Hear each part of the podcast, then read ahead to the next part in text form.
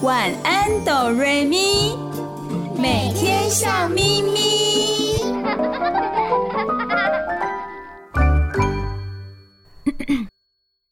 准备好了吗？我们要开始喽！预备备，开始。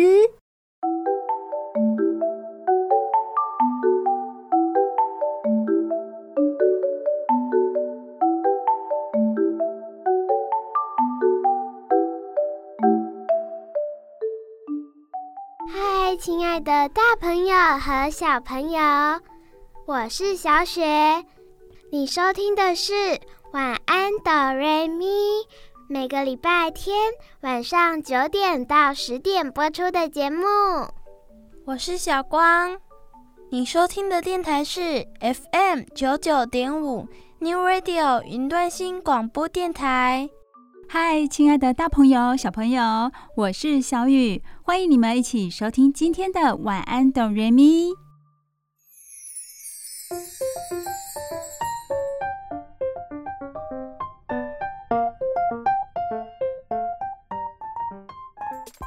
今天是美好的星期假日，大朋友、小朋友有到哪里走走玩玩吗？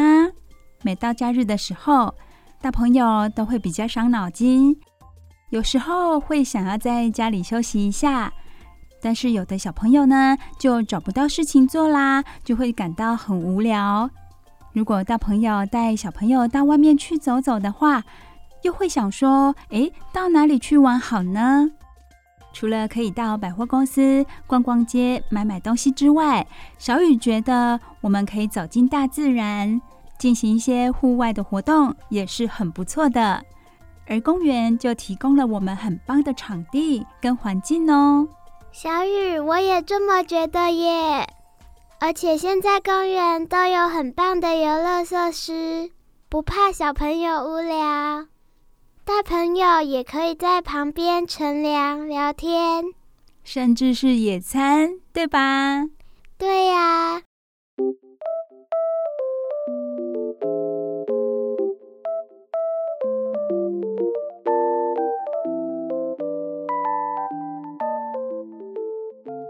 大朋友、小朋友，你们家附近有公园吗？在公园里，你们都做什么呢？在公园里可以做的事情很多哦。大朋友、小朋友，你们知道吗？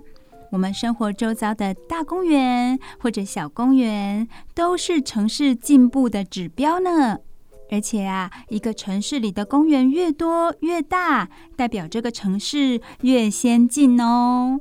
为什么城市进步的指标不是汽车的数量、大厦的高度，也不是百货公司的人潮，而是公园呢？因为公园越多，空气就越清新，景观很优美，表示居住的品质越好呀。亲爱的大朋友、小朋友，小雨告诉你们呢，其实公园它是来自于思源哦。你的意思是说，不是一开始就叫公园哦？对，小雪的理解没错哦。公园这个地方啊，它一开始并不是对外开放的，它是来自于一些皇家贵族御用的花园哦。哇，那一定很漂亮。那么，为什么这些皇家贵族私人的花园后来会变成开放的公园呢？对外开放的公园呢？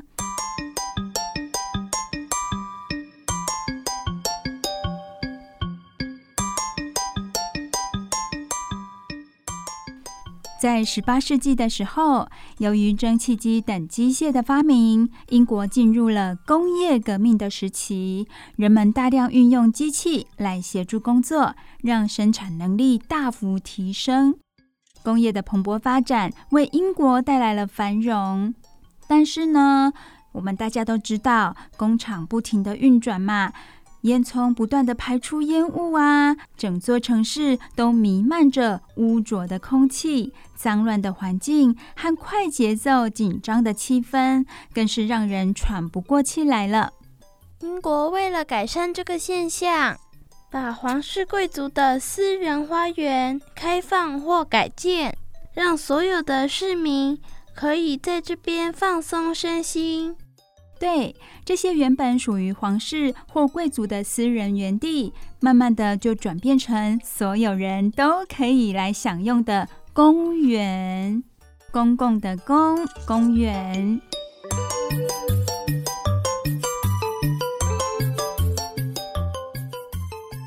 英国的这个做法，很快的就引起其他欧美国家的仿效，大家都来模仿，陆陆续续在大都市里开放御花园或设置新的公园。如今，世界上知名的大城市里，几乎都有一座大家耳熟能详，而外国的观光客一定都会去拜访的大公园哦。例如有什么呢？英国伦敦的海德公园。美国纽约的中央公园，法国巴黎的卢森堡公园，还有日本东京的上野公园。当公园与人的关系越来越密切，人们对公园的景观跟功能也越来越讲究，更强调它与周遭环境的关系。于是呢，公园就成为生活不可或缺的一部分。当然也有了不同的形态跟风格。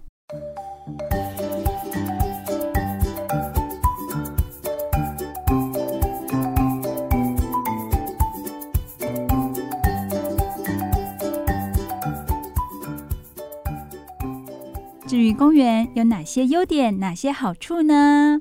公园提供休憩之外，对城市环境的改善也有很大的帮助。树木和草花就像绿色卫兵，阻隔车水马龙的噪音。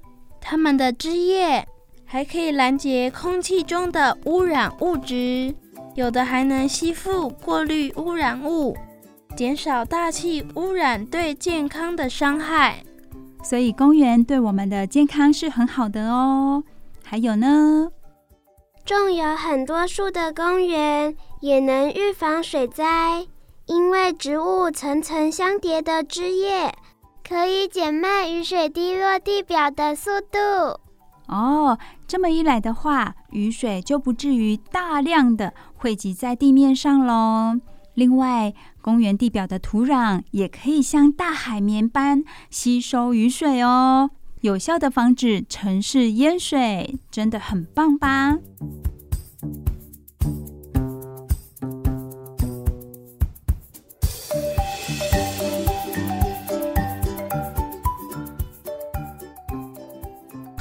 也是人们交流情感的好地方，许多人喜欢在公园里和朋友、邻居聊天，在这样美好的环境。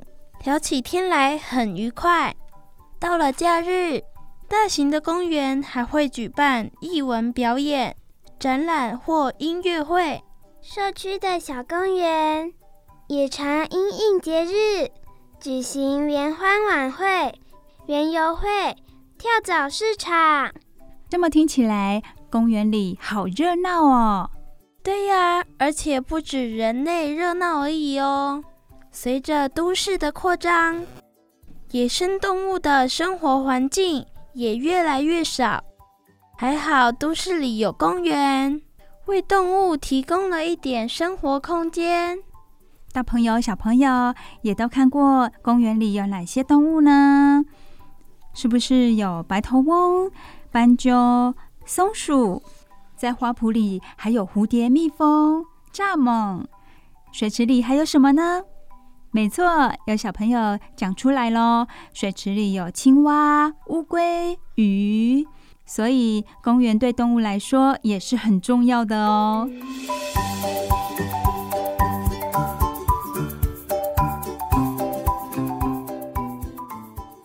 小光、小雪和小雨在前面说了许多公园的好处，它的优点。那么，台湾有哪些重要的公园？大朋友、小朋友可能知道一些，那么在这里，我们还是跟大家说一下哦，有哪些重要的公园值得我们去走访？具有历史意义的公园有台中公园，它以前是提供日本天皇休息使用。这个年代很久远喽，也就是在日治时期，日本人引入了欧洲城市计划的观念，在一九零三年规划设立的现代化公园——台中公园，还有二二八公园也具有历史意义，现在已经改名为二二八和平纪念公园。这个公园很厉害哟，它拥有许多第一，像是设立台湾第一个标准棒球场、台湾第一座博物馆，也是台湾史上第一个大型博览会的会场哦。台湾还有特殊主题的公园哦，像是台北市的客家文化主题公园、台东卑南文化公园、宜兰东山河清水公园。这些公园都有特殊的主题设施或者博物馆。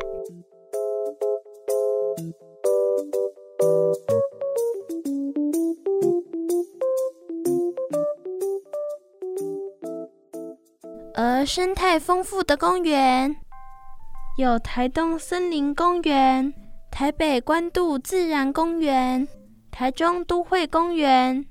还有高屏旧铁桥湿地公园。刚刚小光说的生态丰富的公园，因为它们设置在比较自然原始的地方，保留了丰富的生态。如果大朋友、小朋友喜欢观察自然生态的话，也很建议你们到那里走走哦。小雨想补充的是，有一些公园呢，它有许多珍贵的老树哦。像是哪里呢？像是台南公园，它是台湾第三座现代式的公园哦。日治时期也是热带实验林，所以现在公园里有七十八棵珍贵老树，很多诶，七十八棵哦。而其中一棵是目前已知全台年纪最大的菩提树。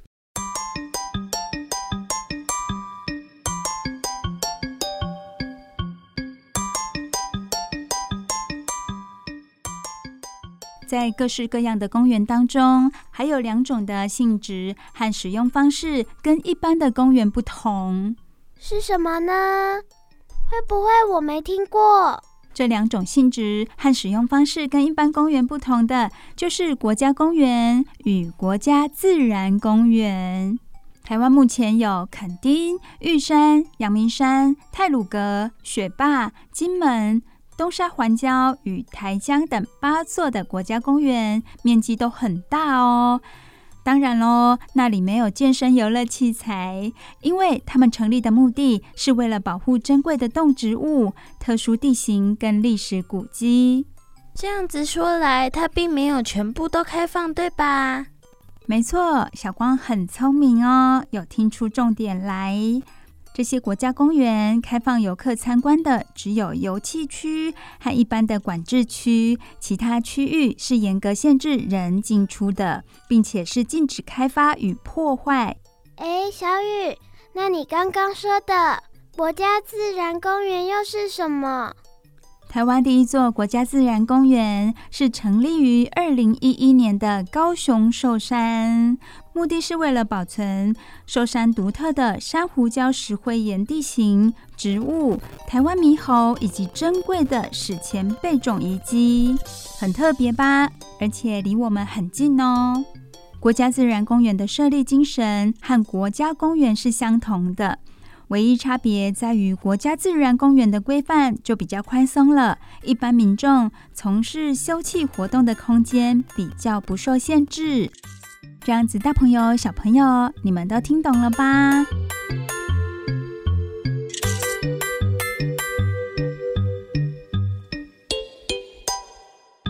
今天在节目当中，小光、小雪和小雨跟大家分享有关公园的一些事情。也大概知道这世界上有哪些著名的公园，以及我们台湾大大小小的公园，让大朋友小朋友多了一些认识。好，接下来我们也有好听的睡前故事哦。你收听的节目是《晚安，哆瑞咪》，每个礼拜天晚上九点到十点播出。你收听的电台是 FM 九九点五 New Radio 云端新广播电台。我们先休息一下，听首好听的歌曲，再来就要听故事喽。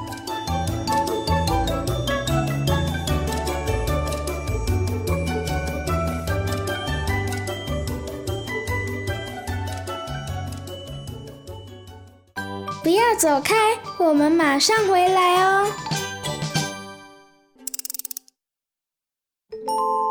睡前小故事，大家来听故事喽！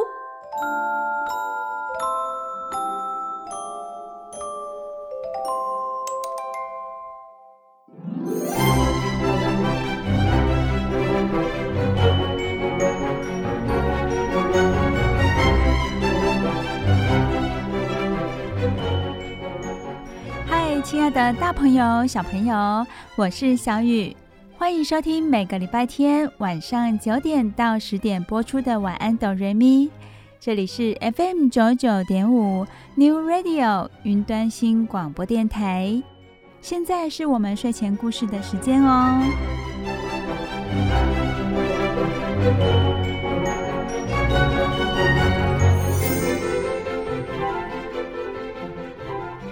在进行故事之前，小雨想要跟大家分享一些想法。每个孩子一出生都是完全无助的，特别是人类的孩子哦，他无法在没有大人的协助下存活下来。我们可以想想哦，许多动植物、鸟类的幼儿，他们可以没有父母或家庭的保护，也能存活下来。就算偶尔需要协助，时间也非常的短暂，只要几天的时间，顶多几个月。可是人类的孩子非常无助，他必须依赖其他人好几年的时间。大朋友仔细的想一想，就能够知道了，对不对？当你的小孩子出生之后，他完全需要大人的协助，才能够吃得饱、睡得好，然后好好的长大。而人类的自我就是在这样无助的时期造成的。孩子是无助的，他依赖别人，但是孩子无知的心智，他并不知道啊。他把这种依赖理解为他就是这个世界的中心。孩子们会认为，只要我一哭，妈妈就会立刻跑过来。无论什么时候，我肚子饿了。只要一个暗示，妈妈就会拿东西给我吃。只要我一尿湿了，轻轻的哭一下，就会有人来帮我换衣服、换尿布。这个孩子就过得很像皇帝一样，是不是？事实上呢，他是完全无助的，他需要依赖别人，像是爸爸妈妈、保姆，全部都在帮助他，让他活下来。大人并没有依赖孩子，而是孩子在依赖着大人。但是小孩子他是无知的，他就把这个状况理解为他是全世界的中心，好像这整个世界都只为他存在一样，自我的意识就渐渐形成了。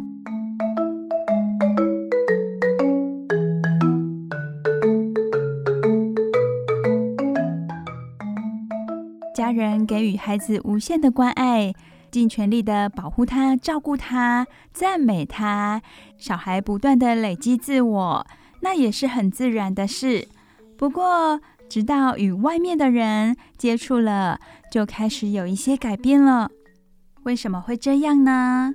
我们想一想就可以知道喽。你的孩子，他在你的照顾之下产生了自我，他觉得自己非常的棒。全世界都以他为中心。不过，当他接触到外面的世界，诶，其他的人其实也和你的小孩一样啊。每个人都有他自己的自我，每个人都试图要掌控一切，向世界证明他才是世界的中心。当这个情形发生的时候，有可能小孩的自我就会产生动摇喽。最明显的就是他对自己失去了自信。说到失去自信，可能大朋友会有点担心。其实不一定每个小朋友都会这样啦，也是因人而异的。那么，当小朋友失去自信的时候，大朋友们可以怎么样的帮忙呢？答案就在今天小雨要分享的故事里面哦。亲爱的大朋友、小朋友，小雨现在就要说故事给你们听。今天的故事名字叫做《最棒的小熊》。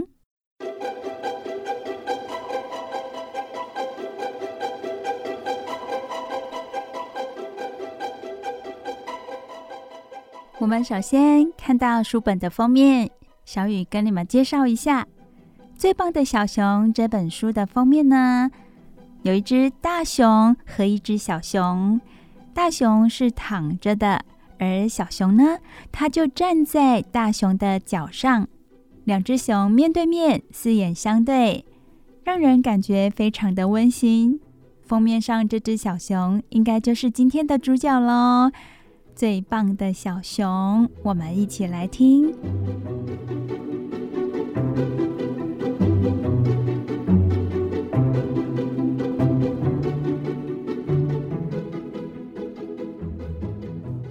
在很久很久以前，树木高高的耸立着，树枝一直伸到天空里，溪流也清澈无比。一眼望下去，可以看到水底一颗一颗的鹅卵石在滚动。就在那个时候，在很高很高的山上住着一只母熊。有一年，春回大地。光秃秃的枝头上，鸟儿们开始急急地叫着。冰雪融化了，阳光把洞口前的石头都晒暖了。这一年的春天，熊妈妈生下了一只小熊，小熊诞生喽。接下来，我们就要来看看小熊的故事。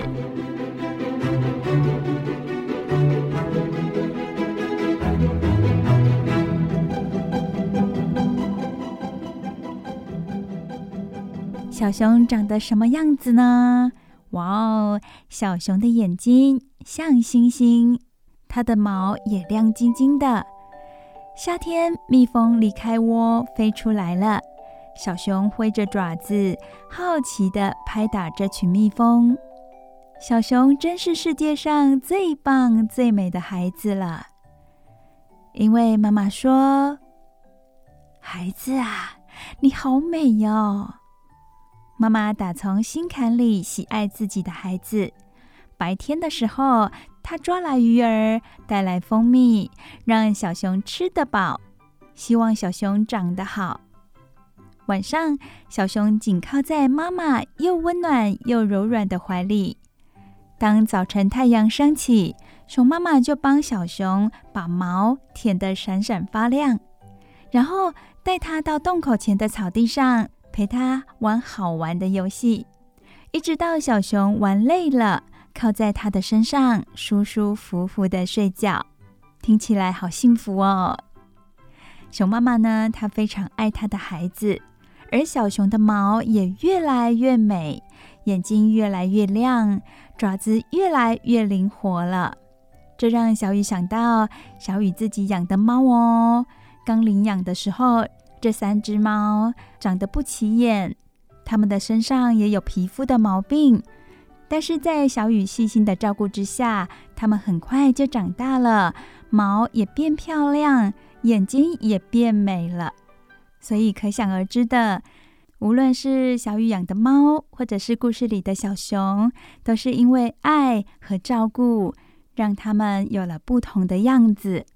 真的哦，故事中的小熊吃了妈妈带给它的鱼和蜂蜜，长了一身柔软又温暖的毛，又加上熊妈妈经常为它柔软的舔舐脸孔和毛，当然就长得很壮很好。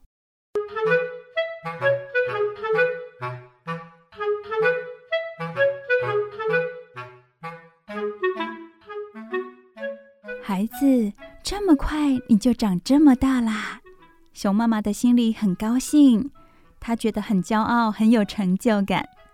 我相信收音机前的大朋友应该也是这样吧？看到自己的小孩长大了，又长得那么可爱，心里一定很高兴。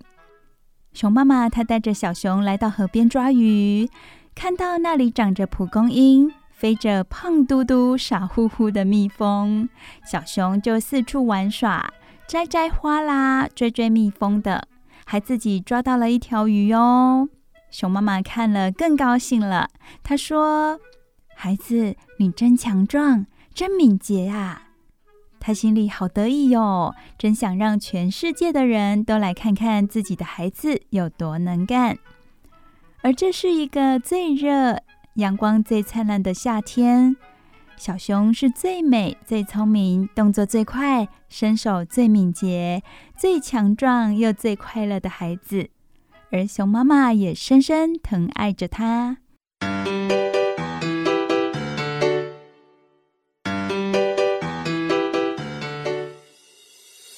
有一天早晨，天气一样暖和，阳光一样晴朗。这时候，草地上哎，出现了另一只母熊和另外一只小熊哦。那只小熊全身的毛亮晶晶，眼睛像星星。四只爪子也灵活又敏捷，这两只小熊就认识了。他们一起玩耍，直到天黑。而两只熊妈妈呢？他们躺在森林边缘的树荫下，温柔地看着自己的孩子。你的孩子好漂亮啊！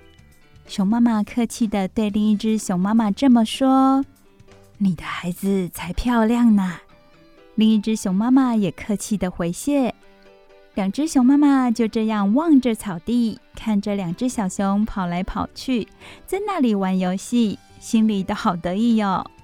每一只熊妈妈都认为，只有他自己的孩子才是世界上最美、最能干、最聪明的小熊。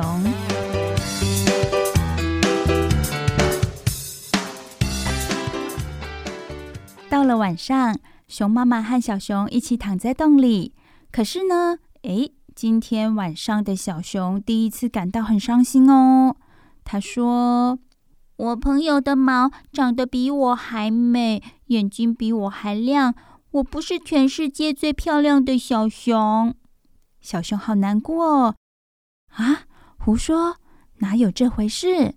熊妈妈一边说，一边温柔地舔着小熊的脸：“你是我心目中最美的孩子啊。”小熊听了，还是翻来覆去睡不着觉。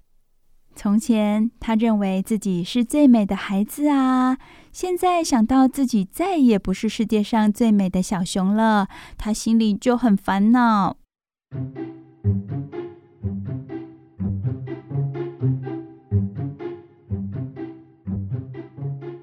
日子过了一天又一天，叶子的颜色也变深了。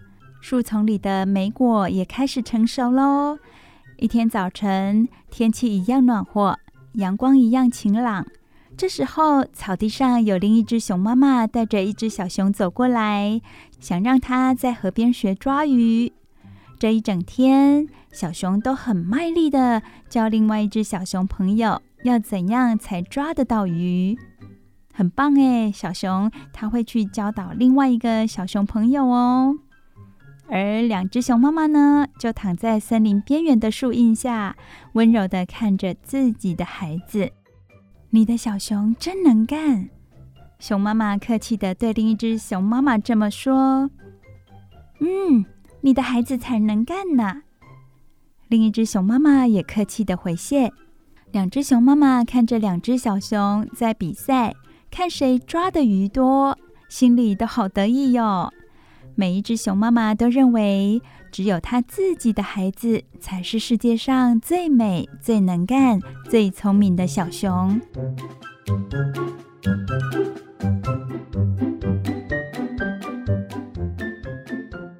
到了晚上，熊妈妈和小熊又一起躺在洞里。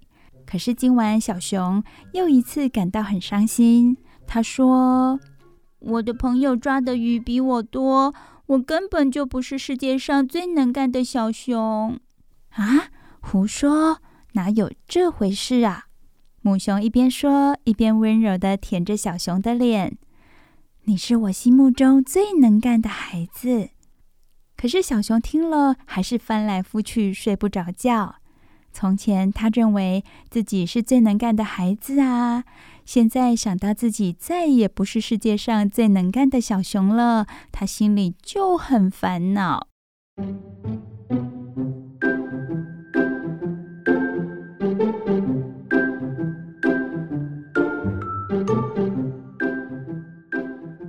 日子过了一天又一天，太阳挂在天空，走得越来越低，眼见叶子已经转黄喽。应该是秋天到了，对吧？树丛里有最后一群大黄蜂在嗡嗡嗡的飞舞。一天早晨，天气不再那么暖和，阳光不再那么灿烂。有两只熊妈妈各带着自己的孩子往草地上爬。小朋友想想看，现在有几只熊啦？有三只喽。故事主角的小熊，还有其他两只小熊，所以一共是三只小熊。一整天，这三只小熊都跑跑跳跳，玩游戏，在河里抓抓鱼，还去采集树丛里最后一批挂在枝头上的莓果。三只熊妈妈呢，就躺在森林边缘的树荫下，温柔地看着自己的孩子。你们的孩子实在有礼貌。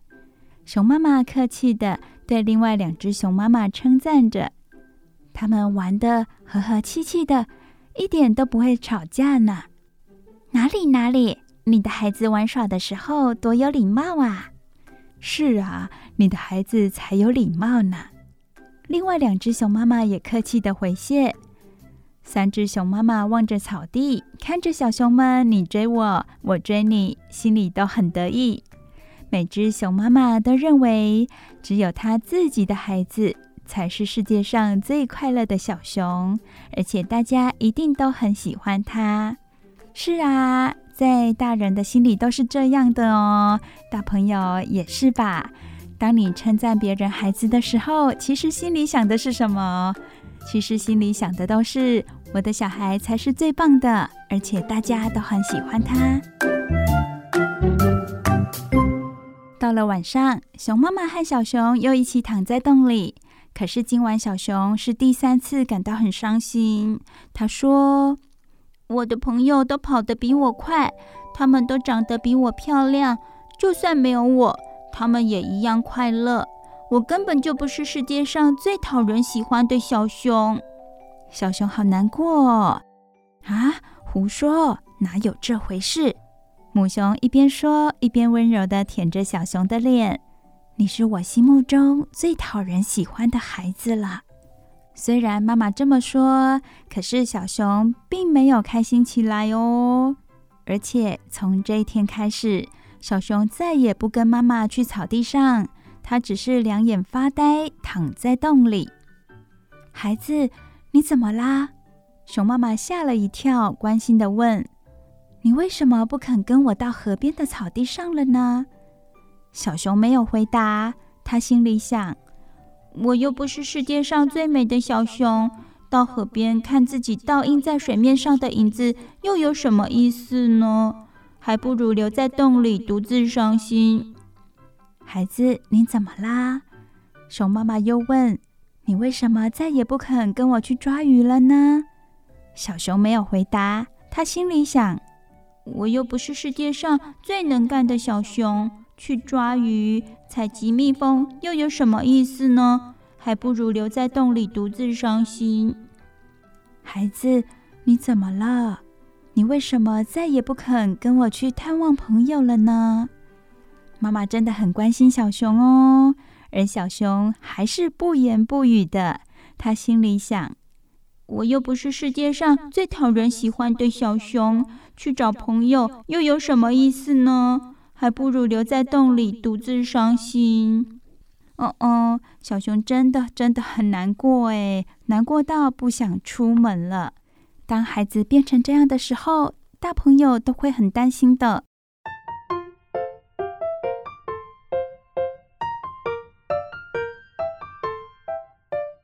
故事说到这里，大朋友有没有心有戚戚焉呢？有时候你的小朋友也会突然难过、伤心起来，但是他又不知道要怎么告诉你，也许就闷了好几天，那么大朋友就会很着急，不断地询问他。故事里的熊妈妈一直询问小熊，小熊依旧要坚持待在家里不出门。那么后来他们会发生什么样的事情呢？故事会有转折点吗？亲爱的大朋友、小朋友，别紧张，也别担心。我们先休息一下，听好听的歌曲，再回来继续听故事哦。你收听的节目是每个礼拜天晚上九点到十点播出的《晚安，哆瑞咪》。这里是 FM 九九点五 New Radio 云端新广播电台。我们休息一下，听歌喽。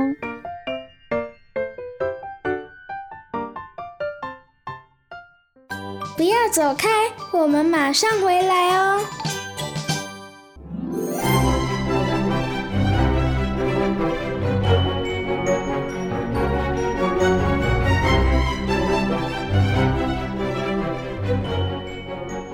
嗨，亲爱的大朋友、小朋友，我是小雨，欢迎继续收听《晚安，哆瑞咪》。《晚安，哆瑞咪》的节目在每个礼拜天晚上九点到十点播出，在哪一个电台呢？在 FM 九九点五 New Radio 云端新广播电台。小雨现在要继续为大朋友、小朋友说接下来的故事了。今天的故事名字叫做《最棒的小熊》。刚刚我们说到哪里呢？有一只小熊在妈妈的细心和爱心的照顾之下，渐渐的长大。在妈妈的眼中，它是最棒、最漂亮，也最能干。直到有一天，他遇到了其他的小熊，在互动的过程中，小熊不再觉得自己是最棒的。尽管妈妈一再的安慰他，他还是感到伤心。后来还有两次认识新朋友的机会，小熊在和其他两只小熊互动之后呢，又觉得自己不如别人，而感到非常的伤心。伤心到怎样的程度呢？伤心到不想出门了，这有点严重了，对吧？熊妈妈一再的关心他，他也不再跟妈妈聊他的心情，这让熊妈妈觉得好担心哦。亲爱的大朋友、小朋友，接下来的故事，小雨要继续跟你们说喽。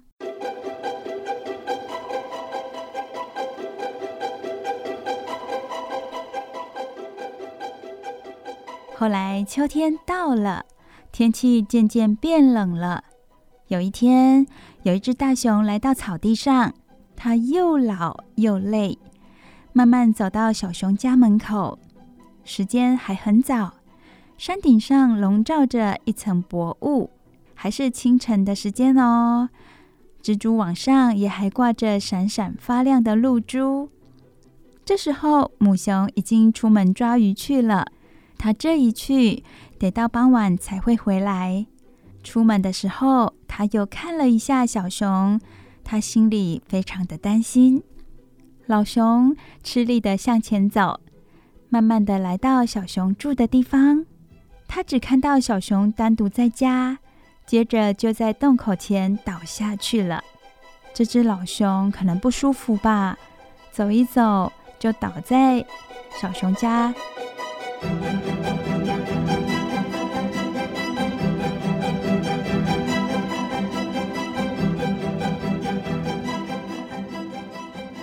好一会儿，老熊才恢复了力气。他朝洞口望了望，却只看到小熊把脸埋在爪子里，而身体呢，一动也不动的。老熊感到好奇怪哦，他说：“嗨，难道没有人教过你，看到别人要打招呼吗？”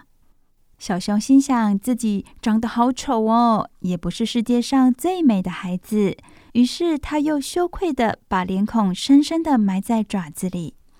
哎呦，哎呦，我这个老头儿可真是可怜哦！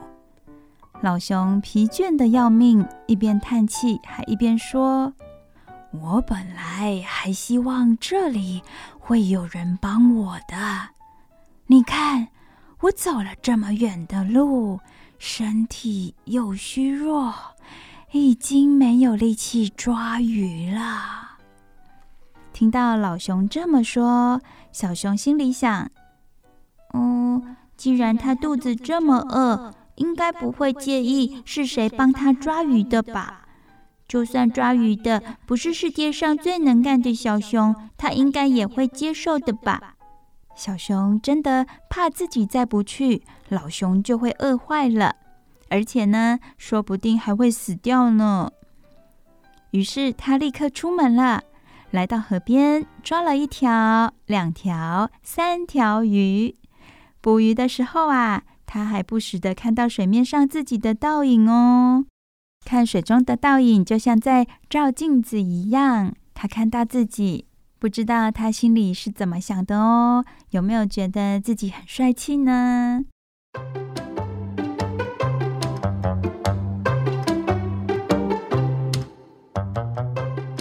小熊把抓到的鱼带到洞里，放在老熊的爪子前。老熊看到了，很高兴。他说：“谢谢，谢谢小朋友，看到心地这么善良，眼睛和毛这么闪亮，又这么能干，替我这个老头儿抓来三条鱼的小熊，真是让人高兴啊！我已经好久好久。”没看到像你这么乖巧的孩子了。哇哦，老熊很真心的赞美小熊耶，小熊应该很高兴吧？小熊看着老熊伯伯吃着他捕的鱼，过了好一会儿，他走出去，躺在草地上。这时候已经是中午了。小熊好久没出去玩耍喽，它蹦蹦跳跳的，试试看自己的身手。在他手舞足蹈的时候，还差点抓到了一只蝴蝶呢。看来小熊的心情很好哦，就因为老熊对他的赞美。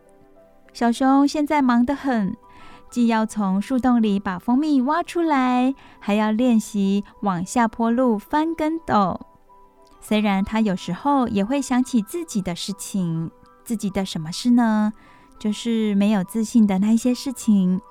但是接着他就会想喽，自己可能不是最漂亮、最能干的小熊，少了自己，别人也不会觉得怎么样。但是今天他已经抓了三条鱼，差点还抓到了一只蝴蝶，吃了蜂蜜，翻了跟斗，阳光照在他的嘴上，草地上开满秋天的花朵，而且老熊伯伯还觉得他很乖巧。想到这里，他非常的高兴。有这么多快乐的事情，让他觉得很高兴。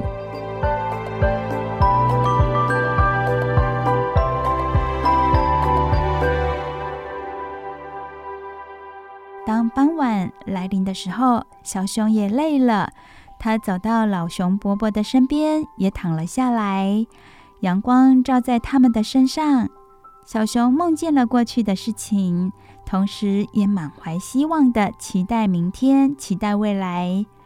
熊妈妈这时候回到家，看到的就是这样可爱的孩子。至于熊妈妈跟小熊后来还说了什么话，小熊对妈妈又说了什么话呢？还有，老熊伯伯到底只在小熊家住了一个晚上，或者住得更久？小熊后来遇到了哪些其他的小熊朋友？他们一起玩了什么游戏？他的想法又是怎么样？亲爱的大朋友、小朋友，小雨已经把故事说完喽。至于小熊后来有什么样的发展，就让你们去发挥想象力了。不过，我想小熊应该有了新的启发，他的生活一定会过得很好很好的。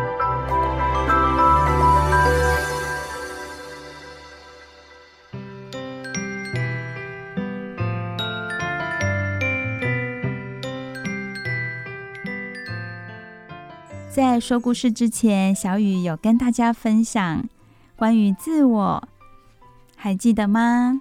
然后我有告诉大家，答案就在故事里面。当孩子接触到外面的人事物，他的自我受到挑战的时候，该怎么办呢？如果他对自己失去了自信，该怎么办？故事中的小熊。他原本是很有自信的，在妈妈的关爱之下，不过因为他接触了其他的小朋友，他开始失去了自信，觉得其他人都表现得很好，自己不如别人。我想，亲爱的大朋友，说不定也有遇过这样的状况吧？我们会很想帮助自己的孩子，那该怎么办？我们可以想一想，今天故事中的小熊，他后来是不是对一只老熊伯伯付出了关爱？付出关爱之后，他得到了什么？他得到了鼓励和赞美，这下子让他开心得不得了，重新拾回了自信，觉得自己也挺棒的，自己也很有能力。可以照顾一个老伯伯，所以如果当你的小朋友失去了自信，对自己没信心的时候，不妨鼓励鼓励他，在生活中的一些小事情上，也可以多多赞美他，让他可以去欣赏自己的能力，这是非常重要的哦。无论是大朋友或者是小朋友，每个人都是与众不同的。我们要乐于接受自己，我们可以告诉自己不要去跟别人比较，而且要接受最真实的自己。有人就说啦，完美并不完美，有时候有一些缺点的自己反而挺可爱的呢。亲爱的大朋友，你也可以转过头看看自己的小朋友。他是你最爱最棒的孩子，而小朋友呢，在爸爸妈妈的心中，永远永远都是最棒的。好喽，今天的故事说完了，有许多想法也跟大家分享，希望你们会喜欢今天的故事哦。你收听的节目是每个礼拜天晚上九点到十点播出的《晚安，哆瑞咪》，我是小雨。每个礼拜天这个时候都会说好听的故事给大家听。这里是 FM 九九点五 New Radio 云端新广播电台。现在要让大耳朵、小耳朵休息一下哦，听一首好听的歌曲，休息一下。不要走开，我们马上回来哦。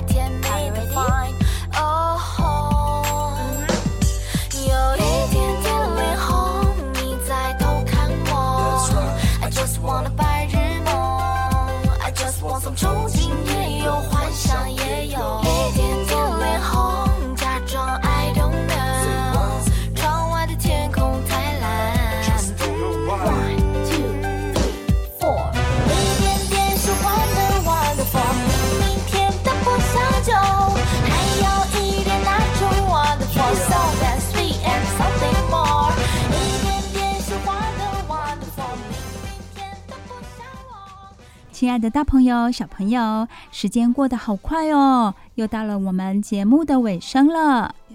你收听的节目是《晚安，哆瑞咪》，每个礼拜天晚上九点到十点播出的节目。今天只要收听了《晚安，哆瑞咪》，保证你接下来的礼拜一到礼拜六每天都会笑眯眯哟。我是小雪，我是小光，下礼拜也要继续收听哦。这里是 FM 九九点五 New Radio 云端新广播电台。非常感谢大朋友、小朋友今天的收听，小雨、小光和小雪爱你们哦。大家晚安，拜拜。晚安，拜拜。晚安，拜拜。Four.